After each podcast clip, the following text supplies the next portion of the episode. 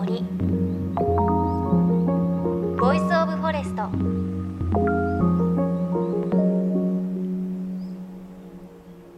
おはようございます。高橋真理恵です。今日はまずメッセージからご紹介します。ラジオネームフェアリーテイルさん長野県の方。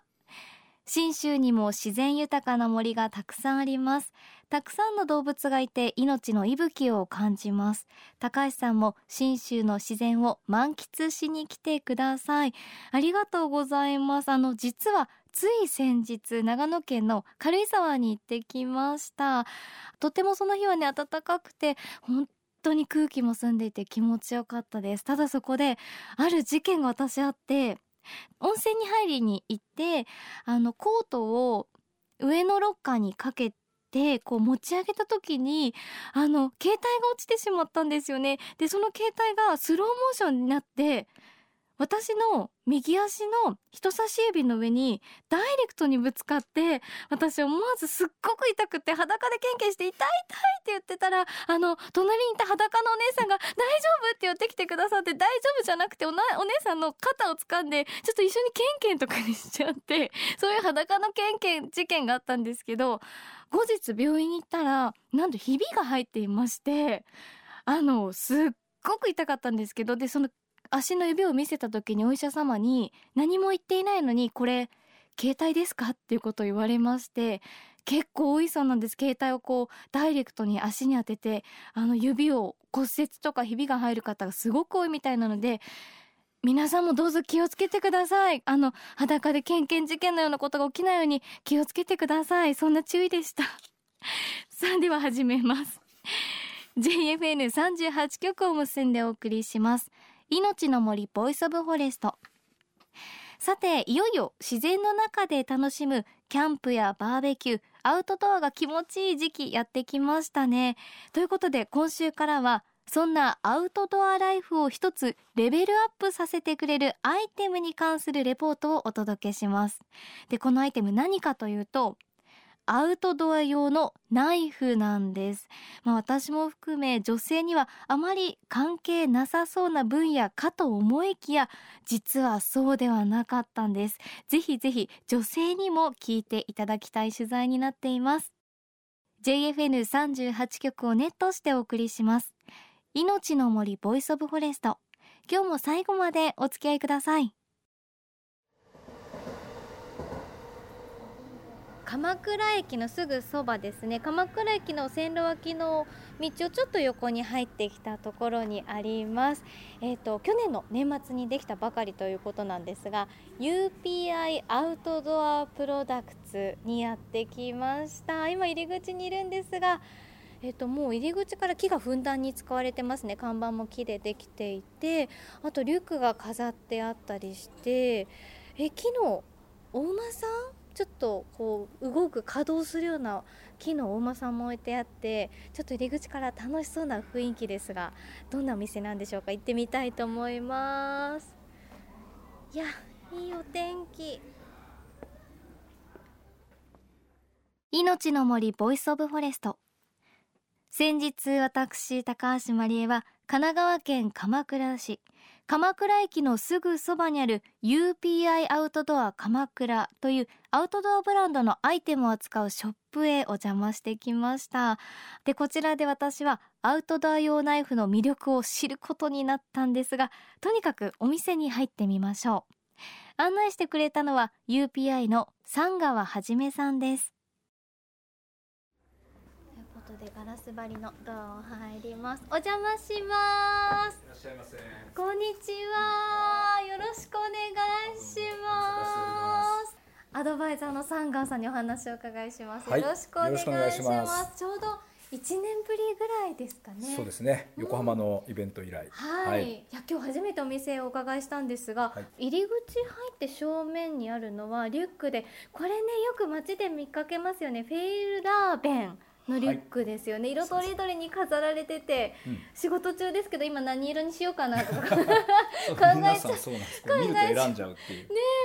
ました、はい、ここアウトドアショップ。まあ基本的にはアウトドアのものばかりなんですけれどもここはあの UPI というですね、えー、海外からまあ17ブランドぐらいたくさんの商品をこう取り扱っている会社の、まあ、ショールーム兼ショップという、あの基本的にモーラナイフというですね、はい。まあ、あの奥に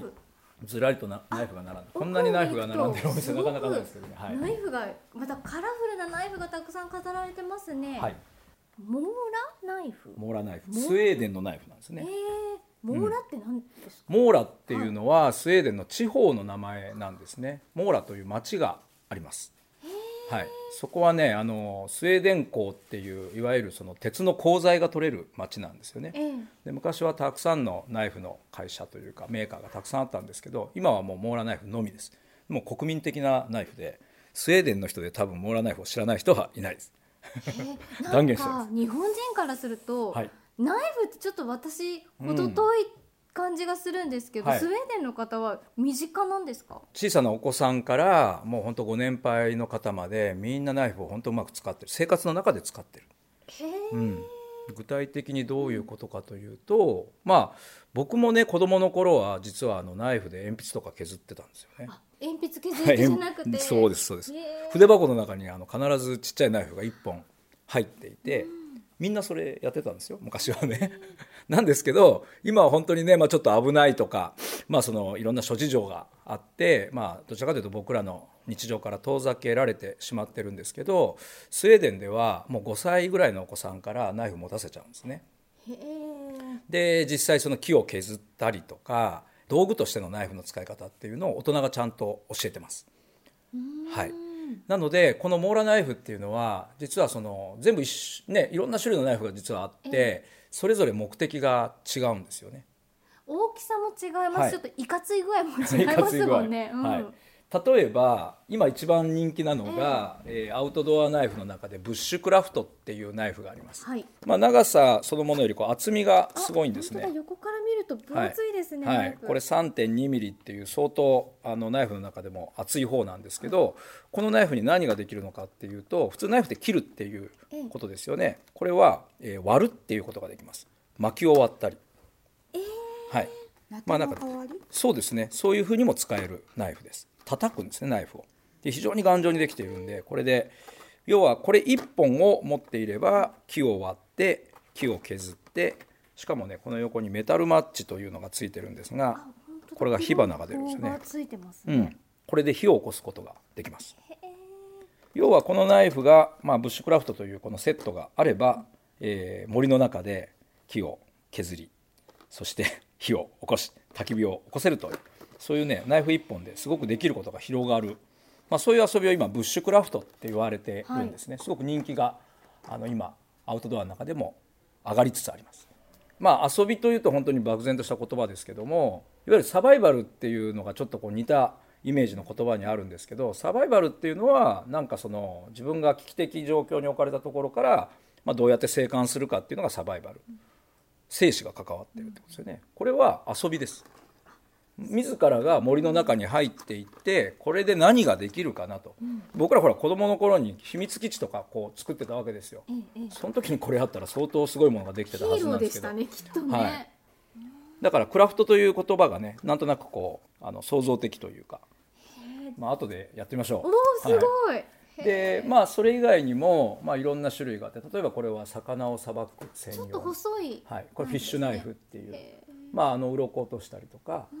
まあ、それ以外もですねこちらはですねハンティング用のナイフですね、あの鹿の皮をこう剥いだりとかですね、スマートなナはいイフです、でもこれはすごくハンターの方たちには定評があるというか、まあ、すごくよく切れるナイフなんですね。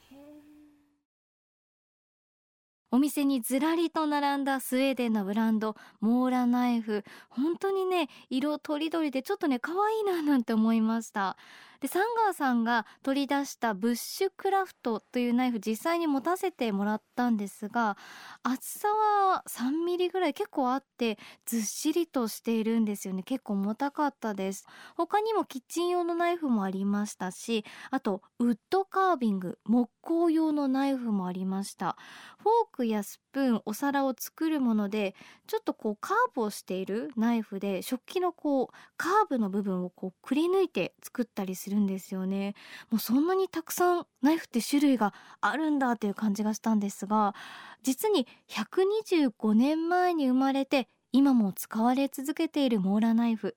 北欧の人々の生活にとってはどんな存在なんでしょうか？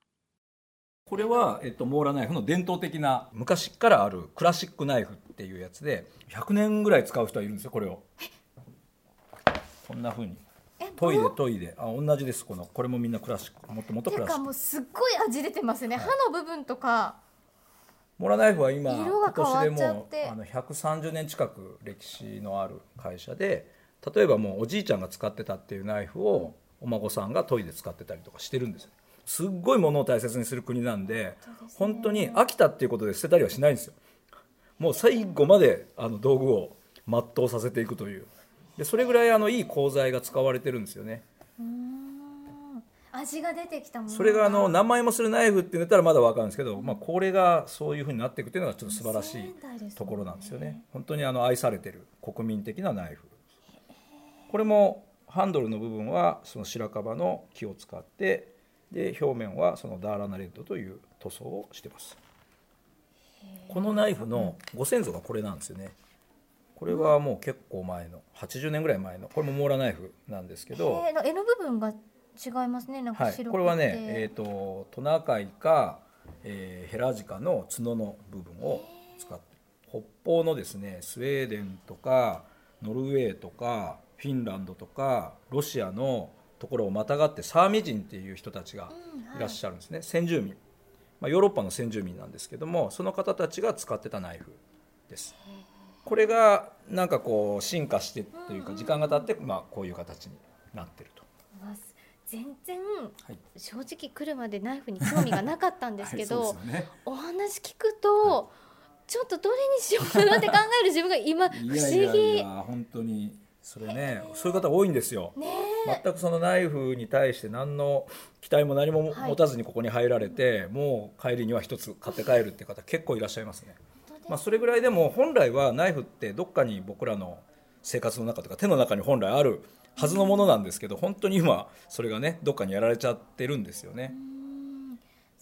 やっぱり使い込むマイナイフみたいなのがねやっぱ欲しい欲しいですよね。例えばこれその皆さん買ってったとして、はい、どういうふうに日常で使うんですかね？一番身近なことまあ、あの例えばピクニックに持ってって、うん、もう本当にあのちょっとしたチーズ切ったりとかパンを切ったりとか横に置いとくだけでかっこいいですよ確かに確かに、もうめちゃくちゃ絵になるんですよこのナイフが、うんうん、あのインスタ映えですよね。あもちろん、ね、カッティングボードにそれもなんかモーラナイフメイドインスウェーデンって書いてあるから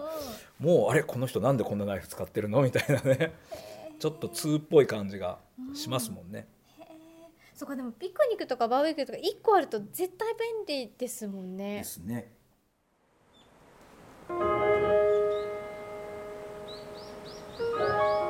命の森。 Voice of Forest。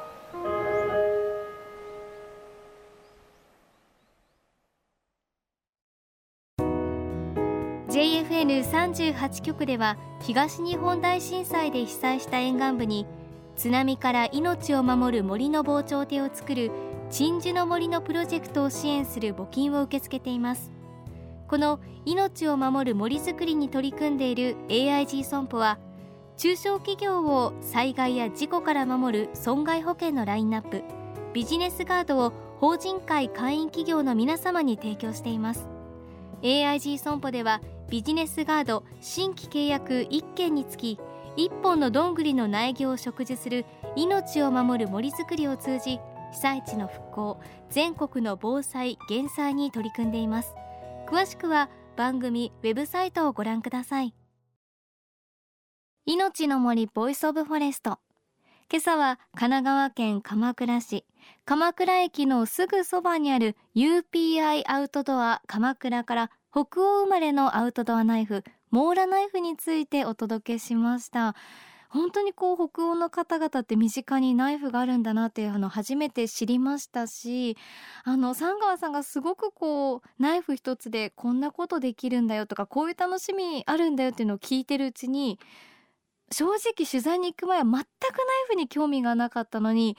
あどれにしようかなって選んでる自分がいたんですよね。でピクニック持ってったらこういうことできるんだとか考えてたら私この取材の帰りに1本ナイフ買ってました。びっくりしました。人生で初めてマイナイフを買いました。しかもこうちゃんとメタルマッチっていうのがついていてそのナイフがナイフとメタルマッチがあるだけで火を起こせるんですよね。いやすごく家族もナイフ買ってったらびっくりしてたんですけどでも買ったおかげでじゃあこのナイフを使って今度バーベキュー行く時は自分で火を起こしてみようとかあ森に行ってちょっと木をね落ちてる木ちょっと削ってみたいなとか新しいこう楽しみができたっていうか新しいねこう想像するようになったので本当にね買ってよかったなっていうふうに思っています。でこの UPI アウトドア鎌倉なんですがいろいろイベントも企画していて一番近いところだと4月13日の金曜日夕方6時から北欧野外文化クラブというスライドショーがあるそうです。スウェーデンで行われたモーラナイフ社のアウトドアイベントの模様などが報告されるものだということです。気になる方ぜひ UPI アウトドア鎌倉の Facebook チェックしてください。来週も UPI アウトドア鎌倉からお届けします。そして番組ではあなたの身近な森についてメッセージをお待ちしています。メッセージは番組ウェブサイトからお寄せください。命の森 Voice of Forest。お相手は高橋真理恵でした。この番組は AIG 損保の協力でお送りしました。命の森の森。 Voice of Forest。